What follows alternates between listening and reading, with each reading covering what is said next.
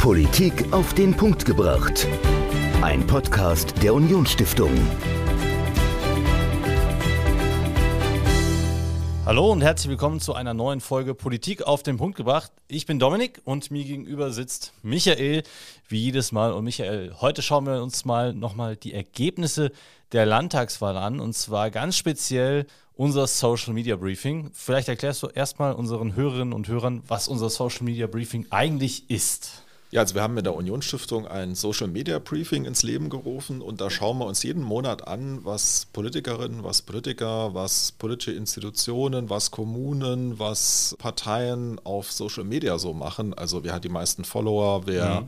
hat eine große Reichweite, welche Posts laufen sehr, sehr gut oder auch nicht so gut. Und das geben wir monatlich heraus, erscheint auf unserer Webseite und ist dort natürlich kostenlos aufrufbar. Genau, und jetzt haben wir uns in der März-Episode, in der März-Ausgabe des Social Media Briefings mal ganz speziell die Landtagswahl angeschaut. Bevor wir uns da wirklich in die blanken Zahlen reinstürzen, wie hast du denn die Landtagswahl oder den Wahlkampf auf Social Media ganz persönlich auch mitbekommen? Also ich war in einer extremen Blase gefangen, okay. in der CDU-Blase. Also ich habe das meiste von der CDU mitbekommen. Ja. Wenn ich dann mal bei meiner Frau geschaut habe, da war es dann noch mal ein bisschen anders. Also Kollegin von ihr hat für die Grünen kandidiert. Okay. Da bekamen dann auch mal Inhalte von den Grünen, die ausgespielt wurden. Bei ihr wurden natürlich auch Werbung ausgespielt von Tobias Hans, aber auch von Anke Rehlinger. Durch mich ist die Blase auch so ein bisschen rübergeschwappt. Ich habe auch ab und zu was von der SPD gesehen, ja. weil ich halt auch auf Facebook mit vielen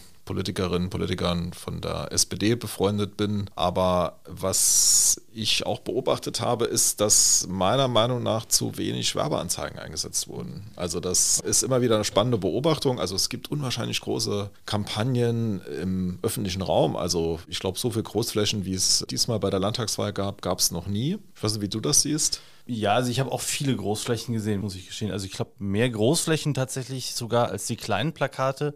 Es kann aber auch einfach sein, dass ich mehr drauf geachtet habe, auf die großen diesmal als auf die kleinen. Ich kann es nicht mit Zahlen belegen, deswegen ist es auch ein persönlicher Eindruck, aber ich würde es bestätigen, was du sagst. Und was ich bei Social Media mitbekommen habe, also ich habe auf Instagram sehr, sehr viel mitbekommen, dadurch, dass ich natürlich auch vielen Politikerinnen und Politikern folge und auch immer mal wieder auf unsere Unionsstiftungs-Instagram-Seite geschaut habe, wo wir natürlich noch mehr folgen. Und da habe ich sehr, sehr viel auch mitbekommen, dann auch über alle Parteien hinweg. Auf meinem Instagram-Kanal war immer Werbung von Anke Rehlinger tatsächlich. Ich hatte keine Werbung von Tobias Hans, obwohl ich im Verhältnis, glaube ich, mehr CDU-Lern folge als SPD-Lern. Habe ich trotzdem Anke Rehlinger-Werbung über Wochen hinweg immer wieder drin gehabt. Und was ich interessant fand, auf Facebook hatte ich fast gar nichts.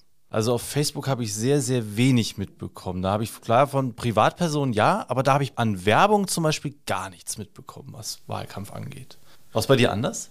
Ja, also ich habe viel Werbung gesehen. Auf Facebook? Äh, auf Facebook. Aber ich will vielleicht nochmal auf den Punkt eben zurückkommen, wo ich eben angesprochen habe. Also, dass man im öffentlichen Raum viel Geld ausgibt, um mhm. Großflächen aufzustellen oder um Wahlkampfstände zu machen. Also, so diese klassische Parteiwerbung oder Flyer ja. sind ja immer noch ein großes Thema. Aber dass man im Netz relativ wenig Geld ausgibt. Okay. Also, so eine Großfläche ja. muss man ja wissen, die kostet zwischen 300 und 400 Euro. Also, wenn man die jetzt von einem professionellen Dienstleister aufstellen lässt. Und mhm. wenn ich jetzt einfach mal sagen würde, ich spare mir 20 Großflächen und stecke das Geld in Social Media Werbung, dann würde meiner Meinung nach damit mehr bewirkt werden. Ich kann es natürlich, also ich meine, wir beschäftigen uns ja auch täglich damit bei der ja. Stiftung mit Social Media. Ich kann es natürlich nicht für jede Zielgruppe gleich machen, sondern ich mhm. muss es auch ein bisschen differenzieren. Aber ich glaube, da wird noch viel Potenzial verschenkt. Und was meiner Meinung nach auch noch vernachlässigt wurde, das ist das Thema Newsletter. Also okay. ich bekam zwar die Partei-Newsletter, aber ich habe nirgendwo gesehen, dass ich mich zum Beispiel bei Anke Rehlinger für Newsletter irgendwo eintragen kann. Und Stimmt. das ist ja im amerikanischen Wahlkampf komplett anders. Also wir hatten ja auch Julius van der Laar bei uns, der gesagt hat, Newsletter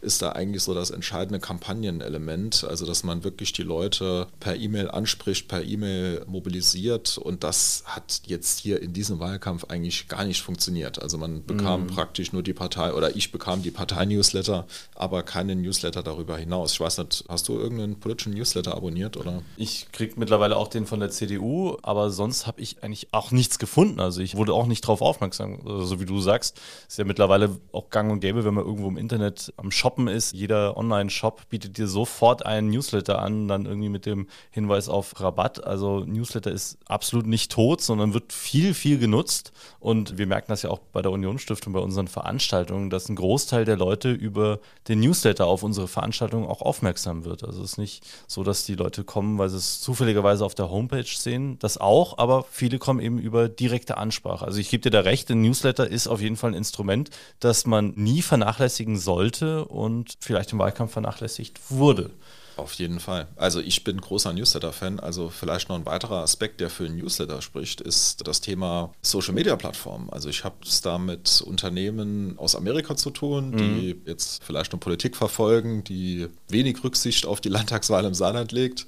Und wenn die irgendwann mal sagen, ach Gott, politische Inhalte, das nervt unsere Nutzer, da erhöhen wir jetzt einfach mal die Preise um 500 Prozent, dann stehe ich da und mhm. muss da noch mehr Geld in die Kampagne schieben. Aber wenn ich einen Newsletter-Abonnent habe, das ist ja irgendwie schon mal so ein Fan von mir. Genau. Und da habe ich die Daten in meinem Besitz. Also ich habe die E-Mail-Adresse, das ist ja heute bei uns alles sehr datenschutzkonform. Also die Newsletter-Systeme bilden das ja mittlerweile auch ab. Ich kann den taggen, kann sagen, okay, das ist Familienvater wie du, der ist in Vereinen aktiv, der ist vielleicht ein Senior, ist eine Frau, ist ein Unternehmer. Also ich kann ganz, ganz tolle Sachen mit Newsletter machen und das wird meiner Meinung nach richtig vernachlässigt. Also wir hatten mhm. ja auch schon einige Seminare dazu angeboten mit der Stiftung, die ja alle kostenlos sind, die jeder besuchen darf, also egal welcher Partei er angehört. Ja. Und das wurde leider nicht aufgegriffen, also von keiner Partei. Aber da würde ich sagen, also da liegt noch enormes Potenzial und da sollte man wirklich gucken, dass man die E-Mail-Adressen bekommt, weil auf Social-Media-Plattformen kann ich mir nicht sicher sein, wie sehen da die Reichweiten in fünf Jahren aus oder vielleicht sogar im nächsten Jahr. Und von daher bin ich großer Fan eines Newsletters. Und auf so einen Newsletter kommt man ja normalerweise über die Homepages. Das heißt, das ist so der Ankerpunkt, wo man dann auf Newsletter aufmerksam gemacht wird und sich anmelden kann. Und du hast dir die Homepages der Spitzenkandidaten nochmal genauer angeguckt. Tobias Hans Homepage und die Homepage von Anke Rehlinger. Wie waren denn da die Zugriffszahlen? Also welche der beiden Homepages hat denn besser abgeschnitten im Wahlkampf? Also eindeutig die von Tobias Hans. Wir haben uns die Zahlen im März angeschaut. Mhm. 23.705 Aufrufe. Anke Rehlinger hatte 6.895 Aufrufe. Also Tobias Hans konnte da klar gewinnen, was ja. zumindest die Aufrufe für die Internetseite angeht, also für die Kandidaten-Homepage. Und ja, da wird meiner Meinung nach auch noch ein bisschen Potenzial verschenkt. Also die sind nicht Suchmaschinen optimiert, wie man das vielleicht machen könnte. Es fehlt auch so ein bisschen so dieser Call to Action, also dass man irgendwas tun soll. Ja. Also ich finde immer, es ist super, wenn du auf eine Webseite kommst und du kriegst gleich gesagt, was du tun sollst. Also bei der Unionsstiftung ist es zum Beispiel so, da kriege ich gleich gesagt, abonniere den Newsletter, weil mhm. wir sind ja Newsletter-Fans. Ich kriege aber auch gleich die Veranstaltung angezeigt, also ich kann mich direkt anmelden. Und bei den Kandidaten-Webseiten, klar, man will natürlich natürlich über einen Kandidat informieren. Also das ist natürlich auch ein wichtiger Aspekt. Aber ich meine, ich gehe da ja drauf, wenn ich mich mit der Person beschäftigt habe. Und mhm. wenn ich jetzt Tobias Hans oder Anke Rehlinger Fan bin, da will ich ja vielleicht irgendwie mich eintragen können, dass ich informiert werde, wo ich die mal treffen kann oder ich soll vielleicht dazu aufgefordert werden, irgendwie den Wahlkampf zu unterstützen. Also das kann sein, indem ich mich bereit erkläre, in dem Team mitzugehen oder indem ich Geld spende. Also das ja. können ja vielfältige Dinge sein. Also dieses Potenzial wird gar nicht abgeschöpft und das finde ich sehr, sehr schade. Dann wäre die nächste Frage, du hast es jetzt schon so ein bisschen angedeutet, was für dich so eine Homepage sein muss, aber glaubst du, dass sich da überhaupt Gedanken gemacht wird, wofür die Homepages genutzt werden sollen? Oder macht man einfach eine Homepage,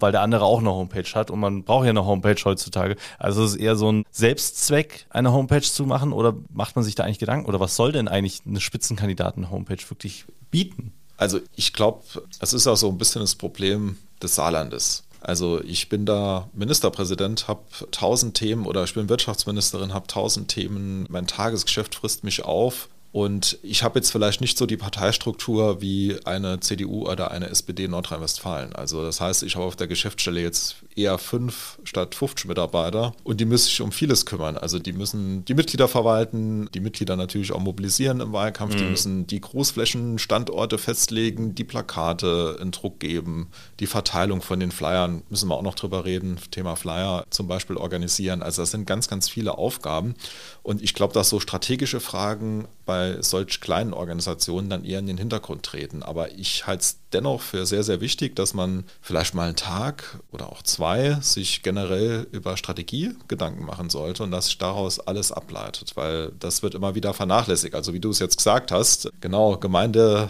X macht eine Internetseite, weil Gemeinde Y auch eine hat. Ja. Und was will ich damit überhaupt erreichen? Also diese Frage tritt mehr und mehr in den Hintergrund und mhm.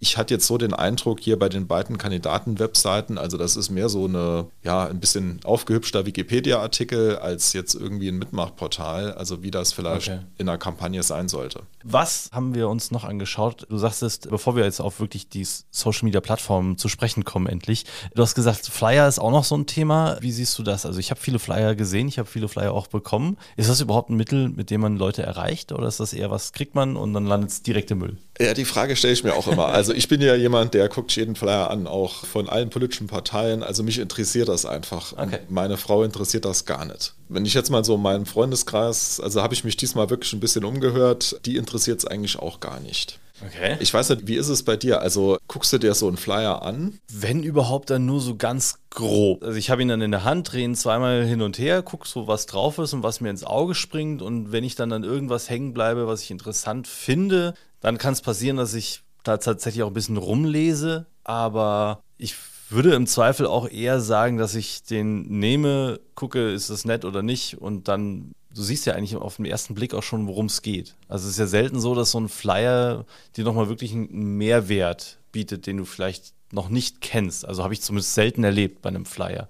Und dann landet da Müll, weil sonst hat er keinen Mehrwert für mich. Also ich habe selten Flyer gesehen, wo ich dann sage, okay, den kann ich nochmal nutzen, im Sinne von, da ist was drauf, wo ich irgendwie weitergeleitet werden über einen QR-Code, wo ich mehr Informationen bekomme, wo ich auch persönlich dann vielleicht auch was davon habe. Oder was mich so interessiert, wo ich sage, ey, das ist so spannend, da muss ich doch mal weitergucken. Also dann würde sich ein Flyer lohnen. Wenn ich jetzt einfach mal so ein bisschen rumphilosophiere ins Blaue, aber ganz ehrlich, meistens ist es dann wirklich so, aha, gesehen und ab dafür. Ja, ich glaube, man guckt irgendwie die Bilder an mhm. und das war's. Also ich versuche immer so ein bisschen zu reflektieren. Es gibt ja diese Werbeplättchen, die ins Haus kommen. Mhm. Also wir sind ja beide irgendwie Familienväter, da gucken wir vielleicht jetzt eher mal rein, ob die Nutella im Angebot ist, aber... Meine, meine äh, Frau macht das regelmäßig. Deine die Frau guckt sich das. Angebote an, also die blättert wirklich brav alle Prospekte durch. Ich gucke mir tatsächlich nur das Aldi-Prospekt an, weil ich das einfach hübsch gemacht finde und immer gucke, was haben die dieses Mal für Sonderangebote. Ob mich das dann wirklich immer auch zum Kaufen anregt, sei dahingestellt, aber das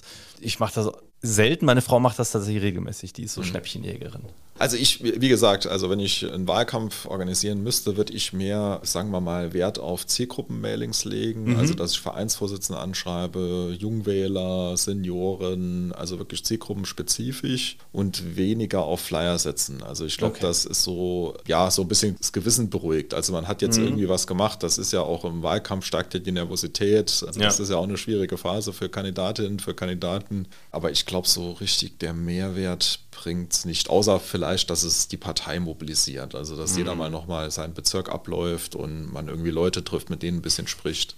Es klingt so ein bisschen, und das ist vielleicht jetzt fies ausgedrückt, es klingt so ein bisschen wie eine Arbeitsbeschaffungsmaßnahme für die Parteimitglieder. Flyer drucken, damit die was zum Verteilen haben. Ja, ist auf jeden Fall ein Mobilisierungselement. Also, das, okay. das würde ich nicht abstreiten. Aber wenn du sagst, es geht darum, gezielt Zielgruppen anzusprechen und bestimmte Personengruppen, dann gibt es ja eigentlich nichts Besseres als die sozialen Netzwerke, weil beispielsweise der Werbeanzeigenmanager von Facebook und Instagram ja sehr, sehr gezielt mir die Möglichkeit gibt, Personengruppen anzusprechen. Also das kann ich wirklich genau sagen, zum Beispiel alle, die ein iPhone haben kann ich ganz gezielt ansprechen im Werbeanzeigenmanager. Solche Dinge gehen. Oder alle, die irgendwie mit CDU in Verbindung gebracht werden vom Facebook-Algorithmus. Und jetzt lass uns doch einfach mal gucken, wie haben sich denn die Parteien und die Spitzenkandidaten angestellt? Also was, was sagen denn die Zahlen? Ja, also es gab ja eine Wahlgewinnerin mit Anke Rehlinger, die ja die absolute Mehrheit für die SPD erringen konnte. Und mhm. das schlägt sich natürlich auch in den Follower-Wachstumszahlen nieder. Also sie hat im März auf Instagram 2800 neue Follower dazu gewinnen können, auf Facebook 1300. Tobias Hans ist da ein bisschen abgeschlagen. Also auf Instagram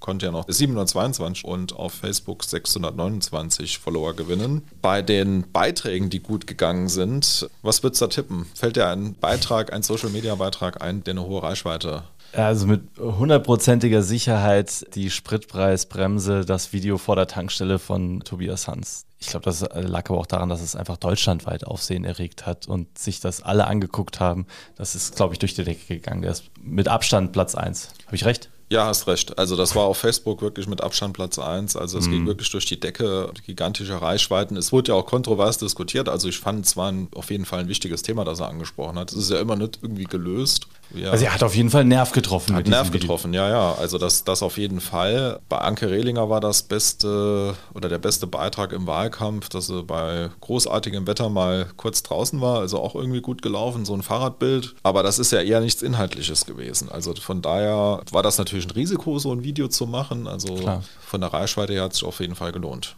Absolut. Was ich auch interessant finde, weil du eben gerade einfach die nackten Zahlen genannt hast für den kompletten März. Aber wenn man sich das mal so ein bisschen aufdröselt, wer wie viel Zugewinne an Followern bekommen hat im Laufe des Wahlkampfs, dann lag bis zum 26. März von den reinen Zahlen vom Followerwachstum Tobias Hans vor Anke Rehlinger. Und dann erst mit dem 27., also mit dem Wahlgewinn, hat Anke Rehlinger dann einen, nochmal einen enormen Schub bekommen und ihn überholt. Und da sind dann die Wachstumszahlen bei Tobias Hans auch runtergegangen. Also er hat immer noch im dreistelligen Bereich Follower dazugewonnen, aber dann nach der verlorenen Wahl eben, eben weniger. Aber er hat was Social Media angeht, hat er eigentlich einen guten Wahlkampf gemacht. Das muss man einfach so sagen. Also wenn man sich die reinen Zahlen anguckt, was, was Reichweite, was Followerwachstum anbelangt, hat Tobias Hans auf Facebook und auf Instagram das Potenzial, das er ja auch vorher schon hatte, er hatte ja immer viele Follower, das hat er eigentlich genutzt. Warum hat es trotzdem nicht gereicht? Kann man da Rückschlüsse ziehen? Oder ist das schwierig? Ja, also er hat es auf jeden Fall genutzt. Also ist er mhm. wirklich ein Social Media Profi, hat er ja auch ein sehr, sehr gutes Team. Also dass die sozialen Medien, ich glaube, da gibt es wenige Ministerpräsidenten, die das ähnlich gut machen. Also das muss man schon neidlos anerkennen. Ja, woran hat es gelegen? Also das ist wirklich ein Thema, das sehr komplex, glaube ich, ist. Also mhm. ich kann mir das auch nicht ganz erklären, weil ich glaube, die Regierungsarbeit war jetzt nicht so schlecht wie das Wahlergebnis. Also äh, man muss ja sehen, Corona wurde im Saarland eigentlich sehr, sehr gut gemanagt. Also wir haben eine hohe Impfquote, mhm. wir hatten jetzt irgendwie nicht Krankenhäuser, die überlastet waren. Also von daher würde ich sagen, so die Erfolgsbilanz in Anführungszeichen, die war gut und, und die Regierungsarbeit war auch gut. Auch die Große Koalition hat ja auch reibungslos funktioniert. Ja, woran es gelegen hat, genau das schauen wir uns aber jetzt am Dienstag an. Also kann man auch noch genau. gerne reingucken und zwar am 5. ist es. Genau, 5. April in Kooperation mit dem politischen Bildungsforum Saarland der Konrad-Adenauer-Stiftung eine Veranstaltung um 18 Uhr im Victors Hotel in der Deutsch-Mühlenstraße. Da sprechen Professor Dr. Uwe Jun, Politikwissenschaftler der Uni Trier, und der noch amtierende Landtagspräsident Stefan Toscani. Die analysieren so ein bisschen den Wahlkampf, den Wahlausgang und was das dann für das Saarland bedeutet. Also ganz spannender Vortrag, gerne reinschauen, entweder in Präsenz oder auch online, wird auch wieder live gestreamt. Alle Infos dazu gibt es auf unserer Homepage unionstiftung.de und da wird dann vielleicht wirklich analysiert, woran es im großen Ganzen dann gehangen hat. Allein aus den Social Media Zahlen kann man es eigentlich nicht herauslesen. Aber es gibt so ein paar Sachen, wo man zumindest schauen kann, wo Social Media funktioniert und wo es vielleicht auch nicht funktioniert. Und zwar habe ich mir hier mal auch die Zahlen der Tagesschau rausgesucht. Infratest DIMAP macht ja in der Wahl immer auch so Umfragen bezüglich Bevölkerungsgruppen. Also welche Altersgruppen zum Beispiel wählen welche Partei und wo haben die Parteien bei den Altersgruppen gewonnen und verloren. Und da muss man einfach sagen, die CDU hat überall verloren, klar, wissen wir, aber hat insbesondere bei den Menschen ab 45 viel verloren. Also zwischen 45 und 59 Jahre hatten sie 14 Prozentpunkte verloren, darüber 15 Prozentpunkte und 70 und älter 16 Prozentpunkte. Also schon massiv. Bei den Jüngeren haben sie gar nicht so viel verloren. Also schon auch, aber bei den Menschen zwischen 25 und 34 nur 9 Prozentpunkte verloren. Das ist eigentlich kein riesengroßer Verlust.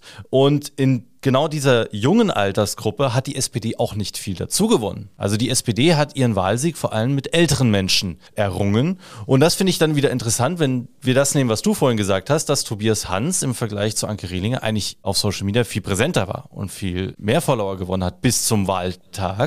Kann man daraus rückschließen, dass Wahlkampf auf Social Media vor allen Dingen jüngere Leute anspricht? Ja, also ich glaube, es kommt immer aufs Netzwerk an. Also ich glaube, mhm. Facebook ist vielleicht ein Netzwerk, wo ich auch eher, Anführungszeichen, ältere Menschen erreiche, so wie du und ich. Auf Instagram dann vielleicht eher jüngere und um die ganz Jungen zu erreichen, muss ich vielleicht irgendwie auf TikTok oder so gehen oder keine ja. Ahnung wohin.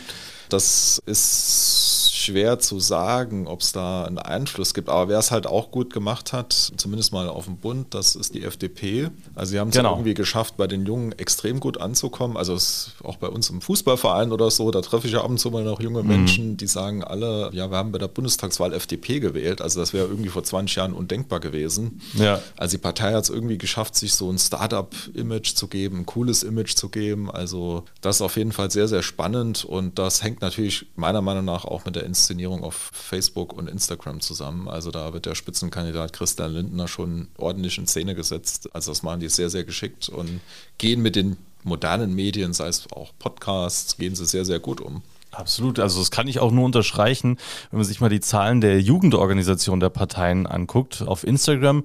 Die haben alle gute Arbeit geleistet, aber den größten zu gewinnen haben die jungen Liberalen da hingelegt. Und die FDP hat dann auch bei den jungen Wählerinnen und Wählern am deutlichsten zugelegt. Ja, 18 bis 24 Jahre haben sie den größten Zuwachs gehabt. Die FDP scheint gerade junge Menschen über die sozialen Kanäle sehr, sehr gut und sehr erfolgreich auch anzusprechen. Also das muss man auf jeden Fall festhalten. Da leisten die muss man neidlos anerkennen, gute Arbeit.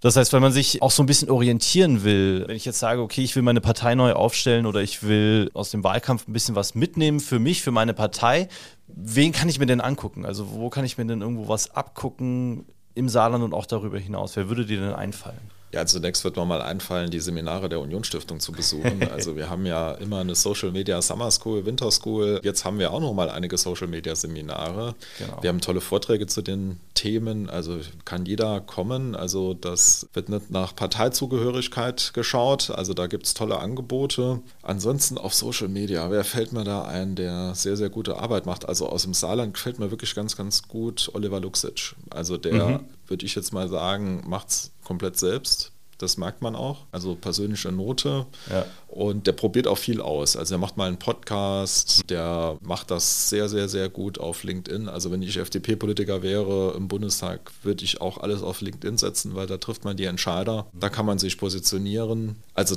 den finde ich extrem gut, was Social Media angeht und hat auch noch lokale Note.